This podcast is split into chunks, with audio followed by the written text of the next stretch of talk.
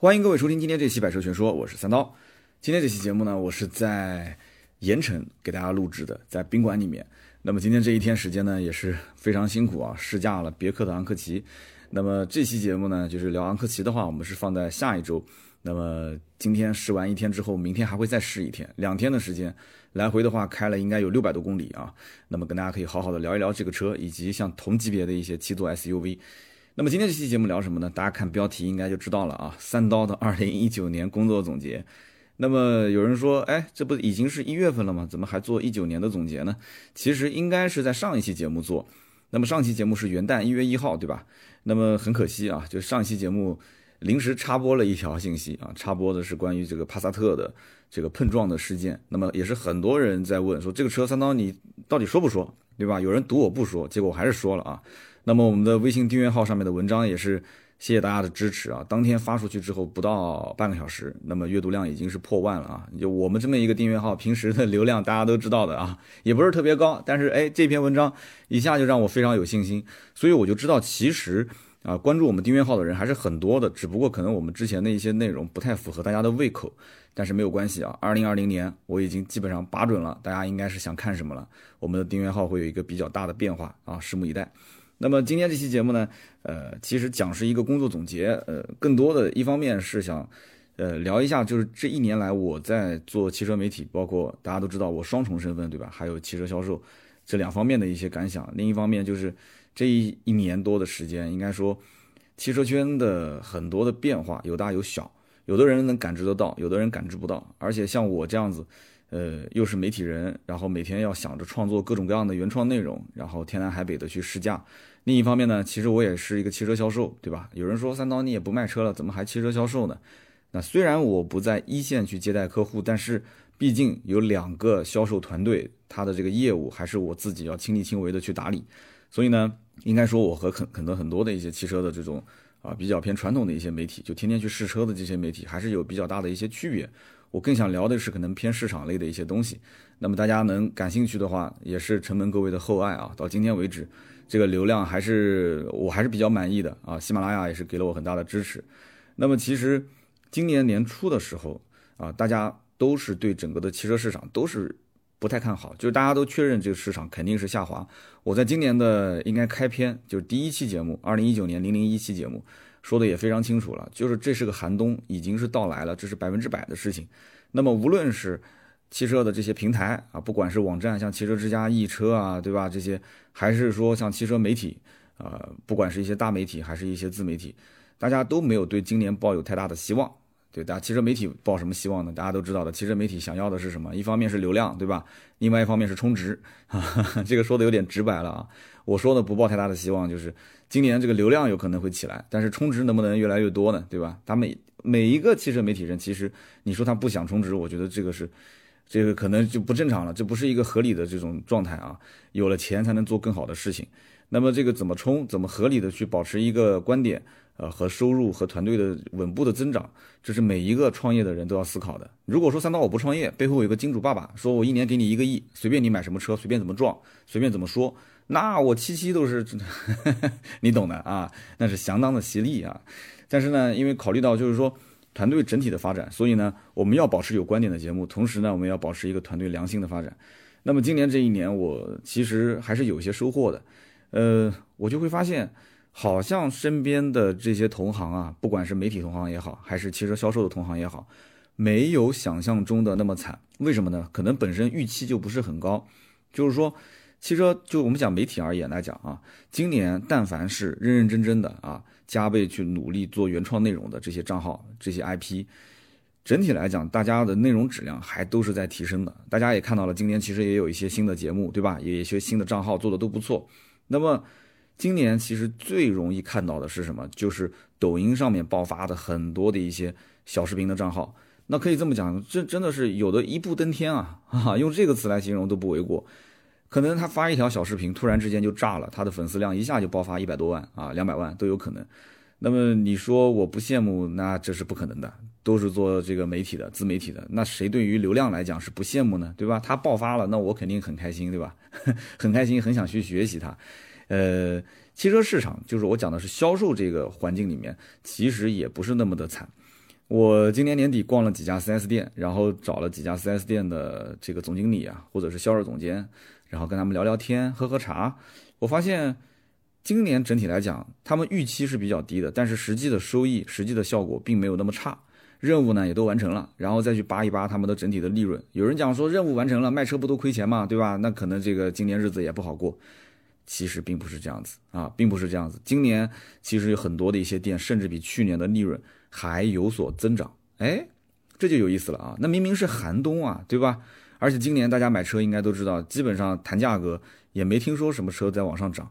那么该让价还是让价，去年让两万的，不可能说今年让一万或者不让价，那除非是换代啊上新款。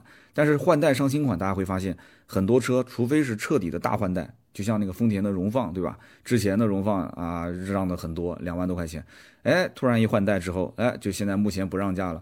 但是其实你要问销售，你跟销售关系好的话，你跟他聊一聊，这车子将来其实优惠还是会有的啊，但是多多少少不确定。那么前两天我不是去这个广汽丰田。那个威兰达啊，威兰达是即今年的四月份上市啊，一月份会发布一个预售价，然后跟他们的销售经理在展厅里面，我还拍了一个 vlog 啊，回头大家可以在微博上去看。那么他的这个预判就是这车肯定会大卖，而且今后肯定没让价啊。我当时还调侃他，我说你确定吗？你确定吗？你确定吗？他说呃，我确定啊，今年年底之前应该不会让价啊，我不抱这个希望，我觉得多多少少让个一万到一万五应该还是会有。所以呢，我今天这期节目可以给大家稍微的分析分析，就是不管是销售市场还是媒体市场，就整个这一年我看到了一些什么。先讲一个故事啊，大家都喜欢听故事。今年的年末，那么很多一些大哥啊，就是行业类的大哥啊，就是约饭。那大哥约饭，这个面子肯定要给，对吧？所以呢，我就去了几个饭局。那么其中有一个饭局上呢，有一个大哥给我透露一个消息，这个大哥呢，跟南京的很多的大的集团店，包括全国的这种。就是大的经销商集团店的关系都非常的好啊，跟他们有一些生意上的合作，他就给我说了这么一件事情，他说，你知道吗，三刀，在南京某一个豪华品牌的经销商，今年的全年的利润是多少？你猜一猜。我说南京的豪华品牌经销商，我基本都熟啊，对吧？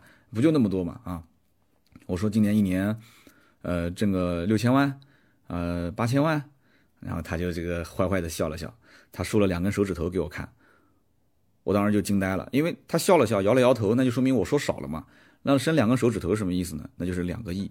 他说今年这家经销商的利润两个多亿，接近三个亿啊，具体就不说了啊。那么这个他说这还不算什么，最关键就是他说你坐稳了啊。我告诉你一个消息，就是这家店的总经理他的年薪啊，他的年薪里面是包含利润的分红的，他的年薪今年应该可以达到六百多万啊，将近七百万。啊，我听到这里的时候，估计很多听友就要疯了。我的天，一个 4S 店的老总可以拿那么多，但是我要告诉你，这个收入其实在全国都是能排到前号的啊！我当时听到这个消息之后，我也是吓了一跳，因为毕竟我在 4S 店也干了十来年啊。那么我的收入是多少？这个就不太好说了，但是肯定就是他一个零头嘛，对吧？但是我也知道，任何一家 4S 店的店总，你说能上百万的，应该都是寥寥无几啊，寥寥无几。一个店的销售经理、销售总监，你说年薪能做到个三五十万、五十万往上走，这已经是非常非常高了。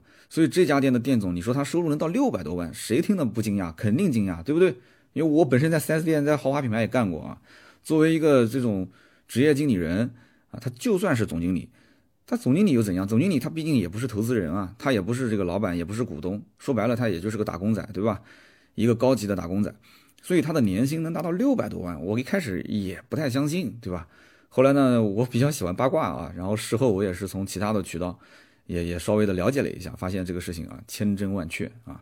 所以呢，你想一想啊，一个 4S 店的总经理六百多万，然后呢，这个品牌的销售经理，销售经理据说都可以拿到将近百万左右啊，一百万左右。所以这个一听完啊，我当时就一下兴奋了啊！我在想，我辛辛苦苦这一年。我才挣几个钱，我还不如去 4S 店当个总经理算了啊！我想回 4S 店上班了啊！那么大家是不是也听到这里想去 4S 店卖车了呢？啊，其实中国有一句老话叫什么呢？叫做啊，只看贼吃肉，不看贼挨打。所以在这种高收入的背后，其实啊，我想跟大家讲，就是为什么说这个故事，这里面有一个非常苛刻，甚至严苛到几乎没有人性的一个管理制度啊！所以在这个圈子里面，你只能看到高收入，你看不到那些已经被干掉的人。我举个例子啊，比方说，像这种经销商啊，你在他们店里面去上班，基本上晚上九点之后，你会发现这个店里面是灯火通明啊，真的是灯火通明。这个店里面销售顾问呢，可能是在会议室里面培训，啊，可能是在展厅里面打电话回访，啊，就是反正领导不下班，他肯定是下不了的。然后呢，加班加到个八九点都不算加班啊，加到十点以后这都是常态。有人讲晚上十点我都上床睡觉了，那那是你啊，在这个经销商的店里面是不可能的。那么周末的话。周末怎么办呢？周末一般要不就是车展，要不就是展厅里面邀约客户。那不管是车展还是展厅，邀约客户到店，有人讲不就打电话吗？对吧？然后跟这个张大爷、王大叔、李大姐打电话说你能不能来店里面看看车？我跟你这么讲啊，邀约周末到店都是有要求的。那么不仅是对于邀约到店的人数有要求，好比说只要是来了我就算一个，这个有要求。其次就是对签单的数量也有要求。对吧？你来了二十批客户，签了两个，那肯定不行，对吧？来了二十批客户，结果签了个五个啊，勉强合格；签了个十个，嗯，不错。那么有人讲说这也不不难啊，对吧？周末领导稍微放放价格的话，这个周末本来人就多嘛。那好，我再告诉你，像这种经销商啊，他甚至于对于周末的订单，这个订单当中包含几台的进口车、几台的跑车、几台的库存车，就是长库龄车啊。很多的人买车不喜欢买长库龄车嘛，这些他都是有要求的。但是你不要认为长库龄车就一定好卖啊，颜色不好，把价格不好，它也不一定好卖。如果说周末的邀约你完不成，扣钱。我们就不谈什么整个月的任务完成没完成啊，就月任务我们都不算，就算这个周末，这个周末没完成，这个周末就扣钱，啊，就必须扣钱。所以说，这个一线的销售，特别像这种企业的销售，每天这种背负的压力是巨大的，每天都有巨大的这种思想包袱在身上。所以大家想一想自己的工作啊，你也别抱怨说，哎呀，我的工作怎么？怎么怎么拿钱收入这么少？我我之前 在这个我们的销售的这个群里面都是实名认证的。有一次我认证了一个是是大庆的一个销售，三点钟他跟我讲，他说三刀啊，马上下班了，我特意等着你这边做认证呢。啊，我们都是做实名认证啊。我说三点你就下班了？我说你这边是太阳落山落的早啊，早还是怎么回事啊？哈哈。然后他说不是的，他说我们这边的工作基本都是这样，三点钟下班。那我就想问了，就如果是早上个九十点钟上班，下午三点钟下班，中午还能休息一两个小时，你再去抱怨说收入少，那我也不想说什么了。所以在这种企业里面，其实相当于是什么？这种企业相当于就是在玩一个高难度的游戏啊。有的人呢，他通过各种技巧啊，不管是呃正面的技巧，还是一些这种啊不太好说的一些技巧，对吧？但是他都顺利的打通关了。他打通关之后。他就拿到了一个非常高额的一个薪水，哎，是不是这么个道理？但是有的人可能第一关就死了，是吧？第一关就没通过。但是很多人，而且绝大多数的人是玩到中间，玩到一半之后，他就发现他实在是顶不住这个压力，或者说到了月底啊，这个月没完成，下个月没完成，再下个月又没完成，连续几个月，那最终自然就被淘汰掉了。所以非常非常的残酷，这种企业，就这种企业是不养闲人的，要不然它的利润为什么那么高？它是不养闲人，个个都很厉害。就就最近我不是在研究什么学区房小孩上学的事情嘛，这就跟那种好校好的学校跟中等或者是差的学校一样，好的学校是可以把三流学生直接拔到一流，临阵磨枪不快也光是吧？他也是可以在这个应试教育的系统里面可以得到一个比较好的结果。所以说，在这种企业上班，我跟你讲真的是严苛到几乎没有人性。我再给大家举几个例子，你就知道了。在这种企业里面上班会出现一种什么情况？比方说啊，你如果不优秀，你就被淘汰了，对吧？如果你太优秀，太优秀会怎样？有人说太优秀不就拿钱多吗？你刚刚不是也是讲了吗？总经理六百多万啊，销售经理一两百万。好，那我就告诉你，这一两百万，我们不讲总经理，你当个销售经理，这一两百万的钱，一百来万的钱，你怎么拿？他可能你今天在这边上班上的好好的，突然之间上面领导就开始给你找到办公室去谈话啊，谈什么呢？就是谈这个调动岗位啊。有人讲我销售干得好好的，我调什么岗位呢？你听我说完，他这个调动岗位呢？他不是说在这个经销商的内部，就这家店里面调，他是从 A 店调到 B 店，甚至是从 A 城市调到 B 城市啊。他这个工作调动几乎是不跟你怎么商量的，就相当于是通知你，叫你去办公室就是通知你。上级领导是对下级有绝对的指挥权，就跟部队打仗一样的绝对的指挥权，你是不容去质疑的。我们举个例子，比方说，哎，你特别的优秀，工作能力很强，月月都是销冠，对吧？那好，那你现在。我集团任命你从这个店啊 A 店调到西部的 B 店，你去那个店里面，那个店现在缺销售类的人才啊，销售管理类的人才，总部一份邮件下来确认你调离，你就明天啊，甚至明天可能有点快了，你可能一周之内你就要从南京啊，你就要卷铺盖到重庆去了啊，但是你肯定是升职了嘛，对吧？或者是到西安，或者是到什么地方，你肯定是升职了嘛。你到那边可能就是副总，或者是总经理，或者是销售总监啊。你在这个地方的话，可能是销售经理或者是展厅经理。所以你想想看，一周的时间，你明明是在南京过得好好的，每天是老婆孩子热炕头，现在一个星期让你回去跟老婆孩子解释，那马上就两地分居了。如果是我，肯定辞职不干了，对吧？但是有的人就愿意干，为什么呢？因为收入高啊，对不对？所以呢，你愿不愿意那是你的事啊，领导不管。但是这个事情我既然安排下去，你必须得认。你如果不认，也有人不认啊。有人讲说我不服从调动，好，你不服从调动，对吧？那我先就要不降职啊，你本来展厅经理，那现在你就不要干了，我让其他人当，你继续卖你的车。那么再后面呢，也可能会把你调离原来的岗位啊，可能是从一线给你调到二线。所以最终的结局还是逼着你肯定是要离职的。所以说，在今年，其实我看到了无数的 4S 店啊，都给了这个高管，或者是给了这个销售一线的，是高于往年的这种激励政策。因为今年是寒冬嘛，寒冬怎么办？寒冬就是搞管理嘛，就是让所有的人要要要有信心，对吧？要给大家信心。所以今年来讲的话，刺激一线的销售去卖车，让他们加油去努力的赚钱。这是一个大的趋势，所以在今年这一年，应该也有不少的销售兄弟也是挣到钱了啊。那么对于我们这个老百姓来讲的话，你到 4S 店，我不知道今年大家去 4S 店有没有遇到那种，呃，就比较冷淡的啊，就是爱理不理的，应该还有，但是应该比往年会少很多，因为今年整体的激励政策应该讲还是不错的，挺好的。所以在这一年当中，很多的销售一线会感觉自己收入比以前多，对吧？好像感觉这个汽车整个的寒冬并没有到来，但是实际上我想说的就是，这些兄弟。混得好的啊，混得好的赚得多的，其实是踩在无数的这些失败者、淘汰者，在他们身上登上了这个高峰。所以 4S 店今年你要稍微了解一下，你就知道它其实离职率比往年要高很多，淘汰率非常高。所以说今后这种现象，我个人分析应该是会持续下去，而且竞争会越来越激烈，越来越残酷。而且就我们讲到下一个话题了，就是你看现在网络平台的这种主播带货真的是非常非常的强，对不对？那你比方说之前大家都知道李佳琦，对吧？包括那个叫叫叫薇娅啊，包括还有最近那个叫李子柒，是吧？都非常非常的火。但这些人带的货好像都不是那种，都是不是那种就是单价特别高的货，都是那种可以重复购买的，是不是？所以从小商品开始，一步一步的往前走啊。现在其实卖车已经有人开始在网说网络上进行带货了，像抖音啊或者是快手，特别是快手，快手上面带货卖车的特别多。我最近在看一部电视剧啊，就插一个题外话。叫做《鸡毛飞上天》啊，《鸡毛飞上天》一部剧，蛮好看的，好像是二零一七年的一部剧。这个剧让我印象也是非常的深，就是说你人如果把自己看得特别重，你可能就很难去做一些事情。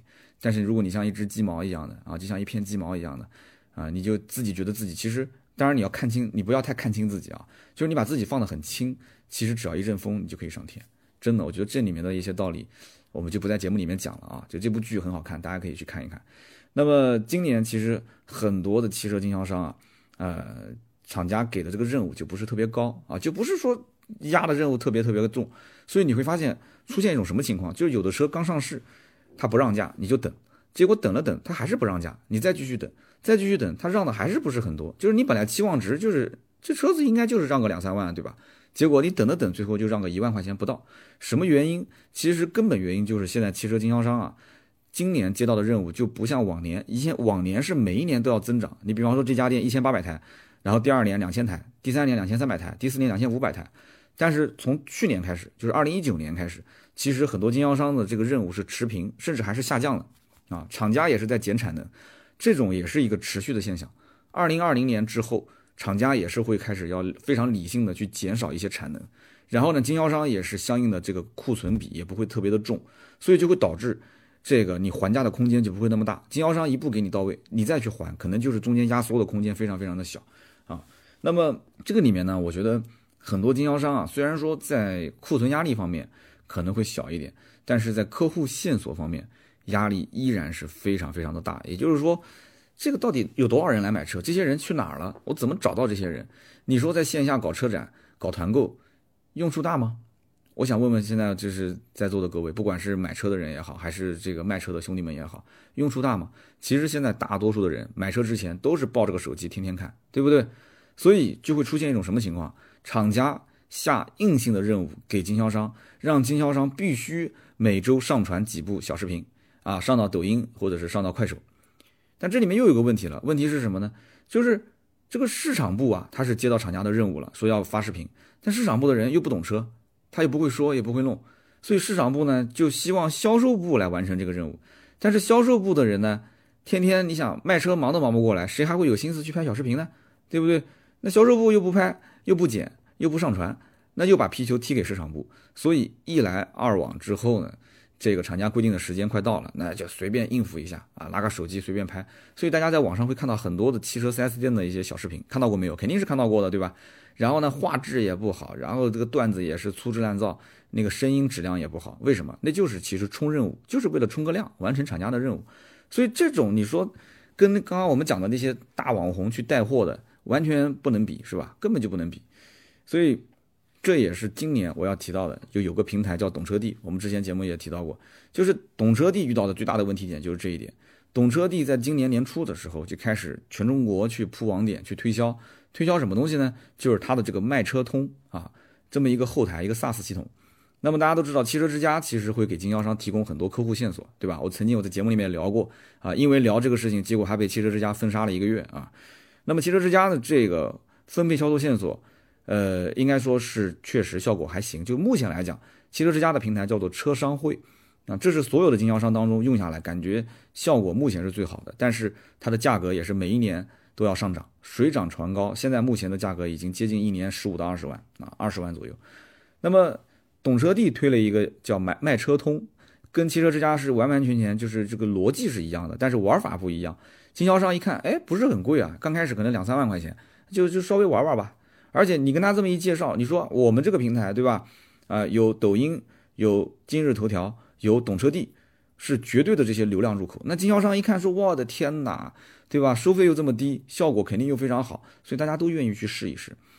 那么我可以这么讲，懂车帝不说是去革汽车之家的命，但是起码他肯定认为说，我去打倒这个干倒这个易车肯定是没问题的，对吧？还有其他的一些小平台就不说了嘛。而且你想想看，懂车帝砸了多少钱，对不对？那么前面签了那么多的明星，然后签了那么多的一些呃自媒体，当然了，三刀没有被签啊，就是他可能看不上我们，对吧？签了这么多，结果呢，今年一年试水下来之后，就是个卖车通啊，就是到经销商那边去传播，然后收费，结果反应平平，经销商就感觉效果不是特别的好。那么这里面其实还存在一个问题，就是第一年经销商的付费很多是跟厂家打申请，很多的单是给厂家买了。什么意思呢？就是今年你如果是完成任务啊，或者是季度任务，或者是半年任务，或者是全年任务，厂家会给你一个奖励。什么奖励呢？就是所谓的汽车之家的这个十五二十万，我厂家给你买单了，经销商不用你掏钱啊。包括像懂车帝这个，你也可以申请啊，厂家也给你买单了，也没多少钱。但是呢，从明年开始，很多的厂家就不帮经销商买单了。我的个天了，一不帮经销商买单，经销商很多就不做了，就干脆就不，我就我就不不买单汽车之家这个费用。或者是像懂车帝，就懂车帝会面临这么大一个问题，就是明年谁来付这个钱 啊？所以因此，这个里面到底付不付钱，主要还是看效果，就是到底能不能把那些精准的买车的用户线索导入给经销商。那么很明显，今年这一年效果不是很明显，那大家就觉得很奇怪，这明明抖音、懂车帝、今日头条这些都是当下应该讲流量非常非常大、非常厉害的这种流量入口、流量平台，那为什么？依托于这三个平台的这么一个系统，它却没有非常多的这种有效的客户线索呢？哎，这就是一个非常有意思的事情了。大家知道为什么吗？啊，那么给大家分析一下，其实呢原因非常简单。首先一点就是，一方面买车的用户其实他的这个逻辑啊，刚开始上网去查询车辆的资料，首选是哪个平台？哦，这不用说嘛，那基本上百分之九十吧都是汽车之家，对不对？那么所以一类的线索都是被汽车之家给截取了，对不对？那所以为什么汽车之家效果到目前为止还是好呢？就是因为大家有这么一个路径的依赖，大家会有一种消费的习惯，或者说是一个寻车的一个习惯，都是上汽车之家。那么另外一方面是什么原因呢？就是抖音、今日头条和懂车帝，你看似它的流量很大，但其实呢，它并非是汽车垂直类的平台。那么换句话说，啊，有人讲可能说不对啊，有人说这个懂车帝怎么不是呢？懂车帝不就是汽车垂直类平台吗？啊，其实我的意思是什么呢？就是你打开懂车帝去看一看，你就知道了。你真正打开懂车帝，你看到的汽车所谓的干货，或者是一些这种实时的新闻报道，它并不是特别的多。它整个那个页面本身就不大，手机的这个屏幕就那么大，对吧？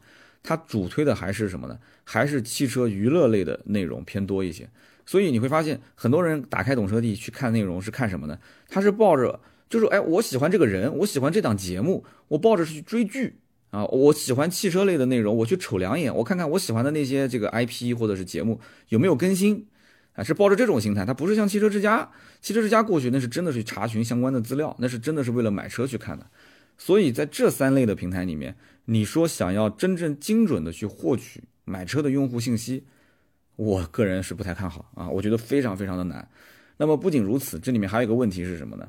也就是说，这三个平台它是高度的依赖于原创内容啊，去活跃粉丝，去增加粘性啊。就我刚刚讲，今日头条、懂车帝和抖音，它是高度依赖原创内容，而且是个优质的这种原创内容。其实什么叫优质呢？有人讲优质，优质是不是属于那种有干货、有内容、深度思考呢？我觉得其实也不是优质内容，对于这些平台来讲，那就是客户喜欢的，能够看完的，那就是优质的，哪怕就是土味的，对吧？一给我的叫叫，对吧？我奥利给这种，那都算优质的。为什么？因为它火了嘛，对吧？对吧？记得双击么么哒，这种都火了。所以在这种平台里面，懂车帝需要去推销它的卖车通，然后告诉你，我现在三个平台流量特别大，对吧？然后中间呢，可能轻描淡写的跟经销商说这么一句话，就是说。哎，其实你今后也可以发一些原创内容来活跃一下这个你的这个粉丝，对吧？你去增加一下粉丝，然后呢去获得销售线索。啊，经销商也没当回事嘛，经销商觉得就是哇，这三个平台名气特别大，然后费用也不是特别高，所以经销商一直以为其实类似像懂车帝的这种卖车通的平台，就和汽车之家是一样的。我交了钱，我就在家里面，然后按照他的这些模板。随随便便发一些新闻啊，随随便便发一些这个什么什么价格线索，其实价格那都是虚的，对吧？发出去，那我就可以在家里面等销售线索，根本就不是这样，完全就不是这样的。所以这就是为什么效果平平的原因，因为抖音、头条和懂车帝这三个平台，它是以内容为生的，所以这三个平台是不可能天天给你推什么商业通稿啊，给你推什么经销商的新闻，这是不可能的。我跟你这样讲，你大家自己想一想，如果天天推这些东西，你还看吗？你肯定是不会看的，对吧？打开打开一个 app，今日头条，结果经销商本地的推送，而且都是没有什么质量的一些内容啊，告诉你上了一个什么新车，告诉你啊最近价格的优惠是多少，但也不是实际成交价，你不会看，你甚至可能就卸载这个 app 啊，我就不看了，这这个 app 太垃圾了，对吧？所以他不会这么做。那么这里面又回到了前面刚刚说的那个问题。懂车帝希望经销商提供高质量的原创内容，让他来自己去自发性的获得一些销售线索啊，让 4S 店的销售啊去拍抖音、拍这个小视频，然后让销售去做直播，以此来宣传自己的店，然后获得销售线索。你觉得实际吗？啊，我刚刚前面都已经说过这个问题了，我就不重复了。你觉得实际吗？但是经销商又认为，我既然已经给了你平台的钱，对吧？你就应该必须给我销售线索。啊，你还让我们这些销售部的人天天去折腾折腾什么东西呢？对不对？你看人家汽车之家不就是这样吗？虽然说贵了一点啊，但是我给了钱，人家就给我线索，也没让我们蹦啊跳啊去拍视频什么的，对不对？所以这就是最大的一个矛盾点。那么其实这里面的解决方法也非常简单啊，我还特意当时把我的方案跟懂车帝的一些领导层也沟通过。但是呢，说实话啊，三刀人微言轻啊，只不过在很多人眼里就是一个小主播，一个小自媒体而已，也不是多么有名气，对不对？所以我的建议呢，我多数我估计也石沉大海，而且我觉得跟他们中层以下的人聊没有任何意义。这种事情，懂车帝啊，我这说个大话啊，懂车帝的 CEO 如果感兴趣，我们可以坐下来聊一聊。其他所有的层面的什么 VP 这些不用谈，我觉得没有任何意义。而且这种巨无霸的企业，你 CEO 真的要约谈，我说实话，我也要看有没有时间。呃，估计有人讲三刀飘了，飘了啊？为什么呢？其实讲句实在话，我太能理解了。CEO 也无非是个打工仔啊，就是这种巨无霸企业不可能随随便便去改变它现有的模式。它的这种模式之前早已经想好了，就是按照这个步骤去走，而且都花了几个亿甚至十几个亿，怎么可能随便改呢？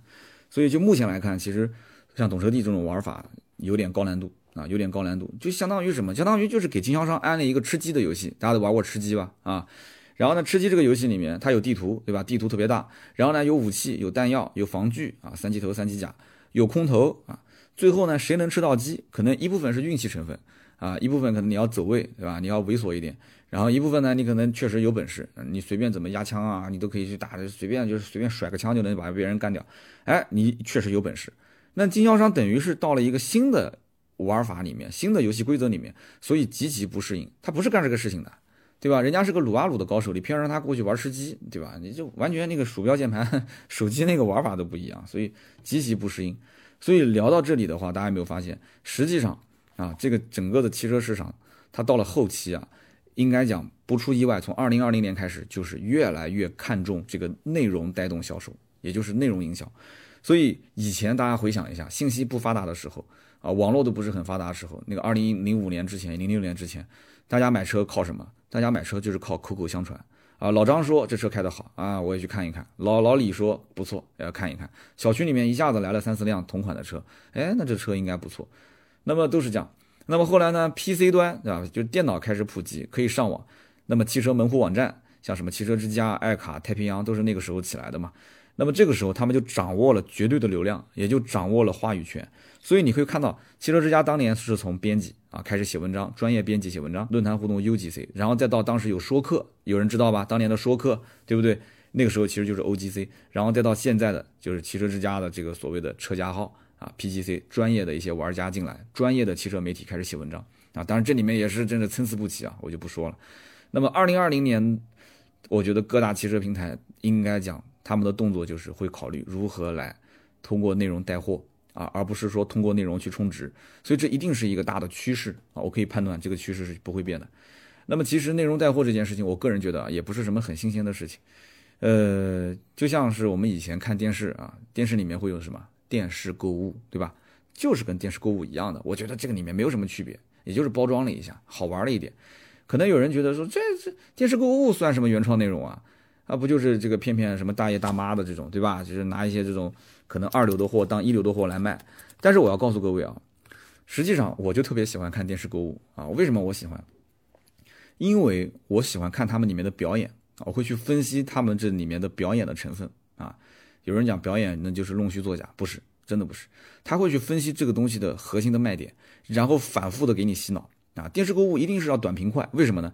因为你要知道，你去包一个电视台的一个时间段，这个成本是非常高的。而且在当年电视购物火的时候，那包的那些电视台，那有的都是上星的，对吧？那特别贵。所以它每一秒钟都是在燃烧着人民币，所以电视购物经常用的手段是什么样子？就是主持人用非常夸张的语气啊，原价九千九百九十八，今天只要九九八，九九八，你没有看错啊，只要九九八，而且他什么前五十名订购，对吧？他都会让你有一种紧迫感啊，我们现在还剩最后一分钟了啊，前五十名订购的用户，我可以赠送一千九百九十八元的什么什么一台，啊，东西才卖九九八，赠送的东西价值一千九百九十八，所以这个真的是。人有多大胆，地有多大产啊！就嘴巴就只要上下两层皮一翻 啊，这反正对吧？也不用交税啊。所以如果说这个电视购物当天他发现，因为他后台会有实时的订单显示，如果发现这个订单可能还不太满意啊，怎么办？他就继续拉这个现场，不是有位老总嘛？啊，拉着这个老总啊，我们今天张总在，张总你能不能今天再给我让一批价啊？我们现在有很多的这个听友啊，粉粉丝什么怎么这个那个的，说我们在特批啊，在特批，很多卖酒的不就这样嘛，卖酒。啊，我们再降多少钱啊？很为难啊，我就不能再卖，再再让我就我就亏了。你今天亏了，你也要卖啊？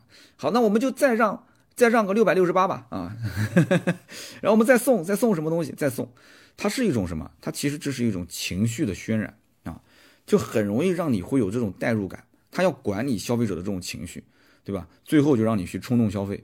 所以这讲到我讲个题外话，就好比说，你说这个顺丰顺丰快递。顺丰快递最厉害就当年就是次日达嘛，对吧？就是包飞机嘛，就中国也是最早用飞机来送快递的。但是顺丰快递的成本非常的高，就是如果你用顺丰快递去送 B 端用户，也就是电商用户的这种订单的话，那你会亏死，对不对？你会亏死。所以四通一达就起来了嘛，四就是做电商用户，就绑着这个京东啊，京东当然有自己的物流了，就是绑着这个阿里、马云、马爸爸，就一下就起来了。所以这也是一样的，一样的道理。所以这里面以后就会出现两个分支。就是到底怎么玩儿，是 to B 还是 to C？其实电视购物也好，还是后面内容带货也好，这里面以后其实有各种不同的玩法。但是目前来讲，可能它还是属于一个埋在土里面的状态。就是我说的是汽车内容带货，它是个埋在土里面的状态啊。下面已经开始有一点点点小种子啊。我就是一颗已经埋了很久的种子，我一直也想做，但是呢，因为毕竟啊，这个团队规模也比较小，这里面也需要资金，对吧？也需要人才，南京这边人才也很缺。对吧？我又不想离开南京。其实我要去北京的话，我相信有很很多的一些思路都可以去实现。但是这就是一个家庭和一个工作之间的取舍问题，对吧？也大家都知道嘛，舍得舍得，你舍了才能得。那目前来讲，在南京小日子过得也不算太差啊。那么有老婆有孩子有有妈，对吧？有家里面有这么多亲人，你说我放弃他们，我去北京，然后常年在外啊，你可能是最后你什么财务自由也好，或者是挣到钱也好，但是你可能失去的是什么？就是你对孩子的陪伴，失去的是时间啊。既然是到了新的一年了，我们聊点这个，我觉得也是可以的，对吧？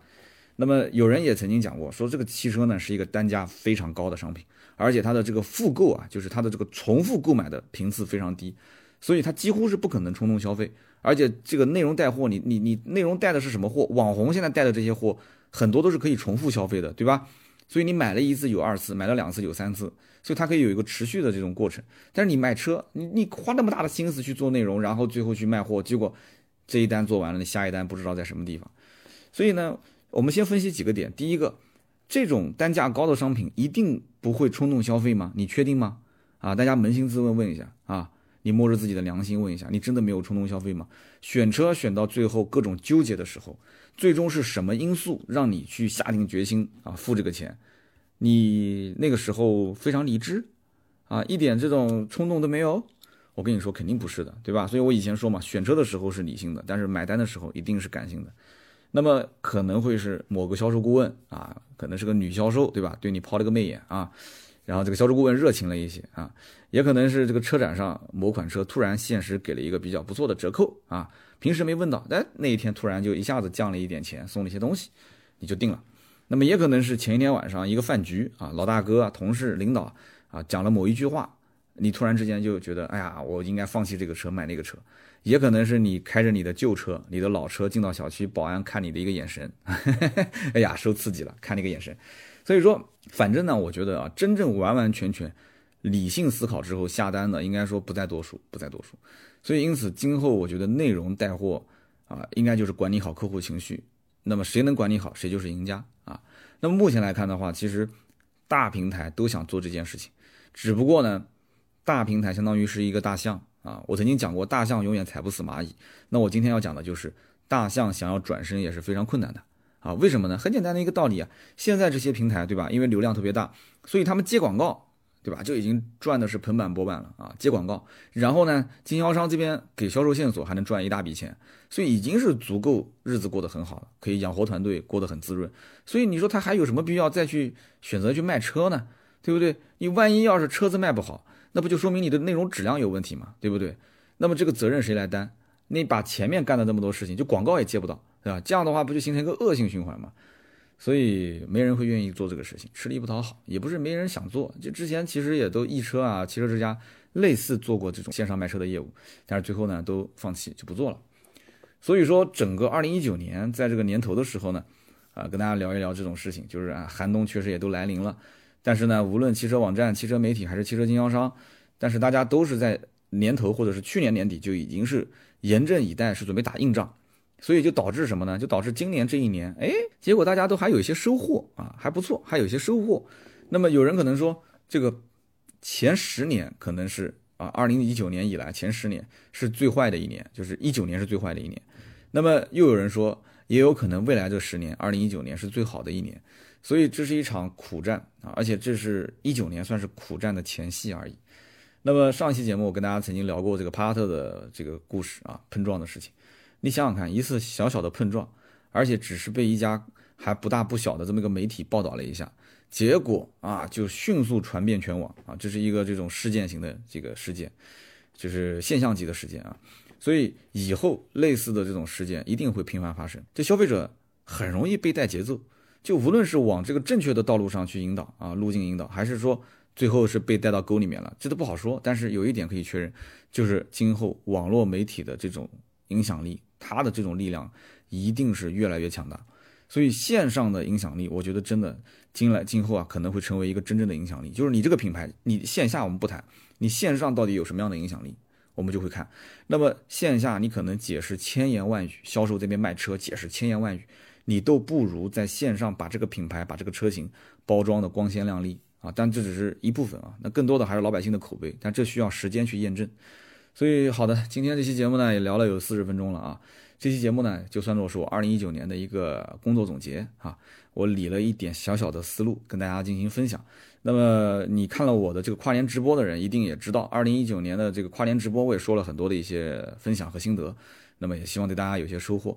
那么可能有的人呢对这个节目也不太感兴趣，觉得三刀呢你又划水划了一期，又不聊车，又聊这些不相干的啊，我觉得也没有关系。为什么呢？因为后面两期节目，呃，不出意外应该都是聊具体车型了。那么开篇的时候我也说了，昂克旗的试驾，对吧？今天我在宾馆，那我也会回头说一说。那么后面呢，福特的锐际，很多人也在问，说这车上市了能不能买，到底怎么样？那么也是会找个机会上线说一说。那么最后呢，还是感谢我们的各位听友啊。谢谢大家这么多年来的支持啊！今年也是第六个年头了。那么最近呢，我也是在做这个全国汽车销售的一个招募。那么只要是在职的汽车销售都可以加我们的微信四六四幺五二五四，可以进入到我们的群。那我们是实名认证的啊，最近也是一直在忙着认证这个事情。那么我在认证过程当中呢，因为是视频一对一的认证啊，所以呢我就认识了很多的一些一线销售啊，我们也成为了好朋友。最近呢，大家有什么问题，因为他加了我的微信嘛，也会跟我私聊，我也挺感动的。为什么呢？因为很多人跟我视频的时候啊，就很明显发现他很紧张，就眼神啊、表情啊都很紧张。然后很多人就告诉我说：“真的，他说三刀啊，我跟你讲，我进入汽车销售这个行业，就是因为听了你的节目，说这对我真的有非常大的影响。就是有的甚至是从大学开始就听我的节目啊，然后呢就一直听到现在，听到现在成为了销售经理、销售总监，然后在当地呢也是这个结婚生子啊，成了爸爸，成了丈夫。所以呢，我。自己也掰着这个手指头算了算，哎，的确也是啊，这是第六个年头了，六年了啊！我从一个啊二十九岁、三十岁的青葱少年，到现在这么一个油腻中年，我真的很怕别人说我是油腻中年啊！但是看看镜子里面的自己，确实很多人也讲说三刀你现在沧桑了许多，沧桑许多是因为最近没睡好，年底实在是太忙。但是确实岁月肯定是在我脸上留下了一些痕迹啊！但是呢，说实话，我的心里啊，我觉得我还是那个。口吐莲花、仗剑天涯的少年，我觉得我是啊，因为为什么？就很简单，如果是中年，那就害怕改变，害怕逃离这个舒适区，然后呢，会有有上有老下有小各种的压力。你说我没有压力吗？不可能，我也有很大的压力。但是我觉得我不怕失败，对吧？我不怕失败，我我我怕什么呢？我是怕没有希望，我是怕迷茫，对不对？看不清未来。我我不怕失败，失败没关系，你失败了，你能看清楚为什么失败，你可以继续往前走，对吧？所以最后我还是要感谢每一位支持我的听友，真的，我我以前其实我真的有些事情还是没想太透。我觉得默背后默默支持我的很多听友，就虽然说一直没有留言，一直都没有可能见过面，或者是线下参与互动或者怎样，但是大家都知道有个叫三刀的，都知道都会听一些节目，甚至于我讲个很夸张的，我去海拉尔，在海拉尔就是从呼和浩特转机的时候，我登机，我登机的时候一一上飞机第一排。一个哥们儿盯着我看，因为前面都是在排队嘛，然后我也盯着他看，我看他看着我眼神有点不对，我朝他笑笑，你是三刀吧？我说，哎，我说你是，我我以为他是参加那个宝马活动的媒体，我说你是媒体，他说我不是不是，他说我是你的那个听友，我说你听节目你怎么知道我是三刀呢？他说，哎，你不是有订阅号吗？你平时也会上节目吗？他说我刚刚看侧面有点像啊，所以你看这这也是我的一些，对吧？小自豪。我本身也不是一个汽车这种视频媒体，那还是有像这样一个听友，他可能也不留言，对吧？他可能也不留言，哎，但是他他默默的支持我，他默默的也关注着我，真的，而且甚至于你听，当你真正听到，你虽然知道可能有些话会影响一些人，但你不知道具体是什么样的情况，你看到了眼前活生生的一个兄弟，他跟你讲说，我五年前，我六年前我听你的节目，然后呢，我从大学毕业我就认定了去卖车，然后到今天啊，我在一个城市里面买房，然后结婚生孩子。啊，很感谢你，就是那种讲话还有点结结巴巴的那种状态，其实是真的，这种我觉得也是相当于给我这个是真的，真的我也觉得讲到这边我也有点那个，听听听听听挺开心的，真的挺开心的，这也是支持我往下走的一个动力，就是反正充不充值也好，特不特约也好，挣不挣钱也好，这件事情重不重要？我觉得于团队来讲，这也是一份责任心，因为既然把这个团队拉起来了，有了这么一个企业，对吧？那我是希望大家能一起发财，一起挣钱，对吧？你跟他们谈理想，那有人讲那是你三刀的理想，这跟我不相干。那我们就讲现实一点，带大家去多赚钱，带大家去发财。大家，我们这个团队今年二零二零年就有两个人要结婚了，可能甚至三个人要结婚，都是小年轻，都是九零后、九五后。所以这样一个啊企业，其实要把自己，我相当于是三重身份，对吧？又是老板，对吧？又是一个自媒体的创业者，自己要做原创内容，那么又是一个汽车销售，所以。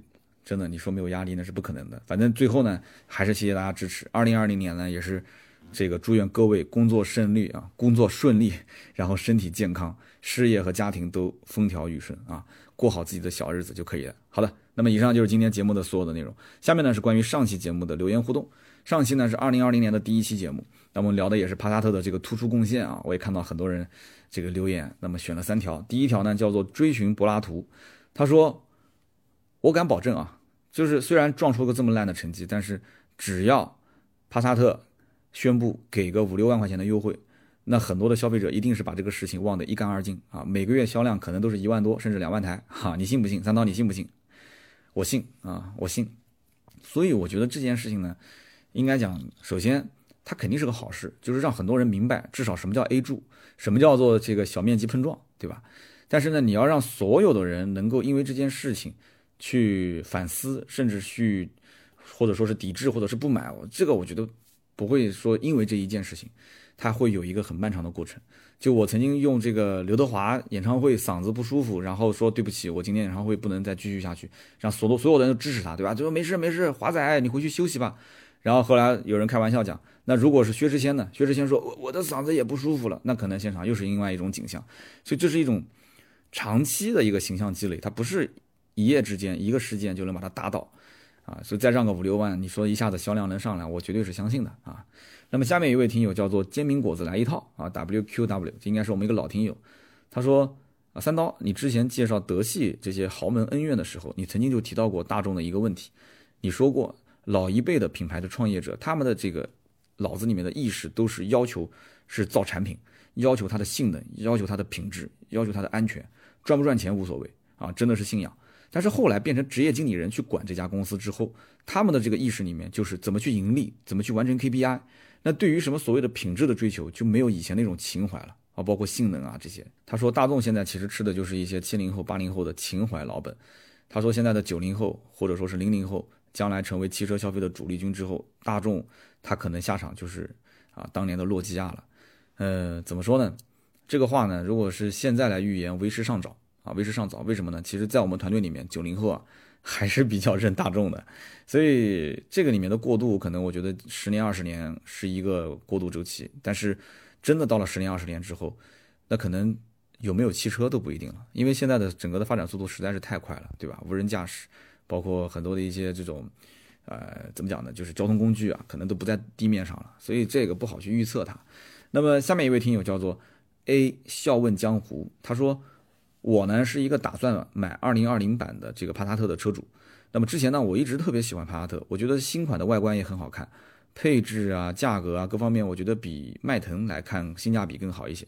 但是呢，这一次我看到了这个碰撞成绩之后啊。哎，他说只能说是很可惜。虽然我内心里面十分的喜欢，但是理智告诉我，这个车我目前暂时不能买。啊，无论是人身安全性，还是说后期的一个保值率，可能都会有很大的问题。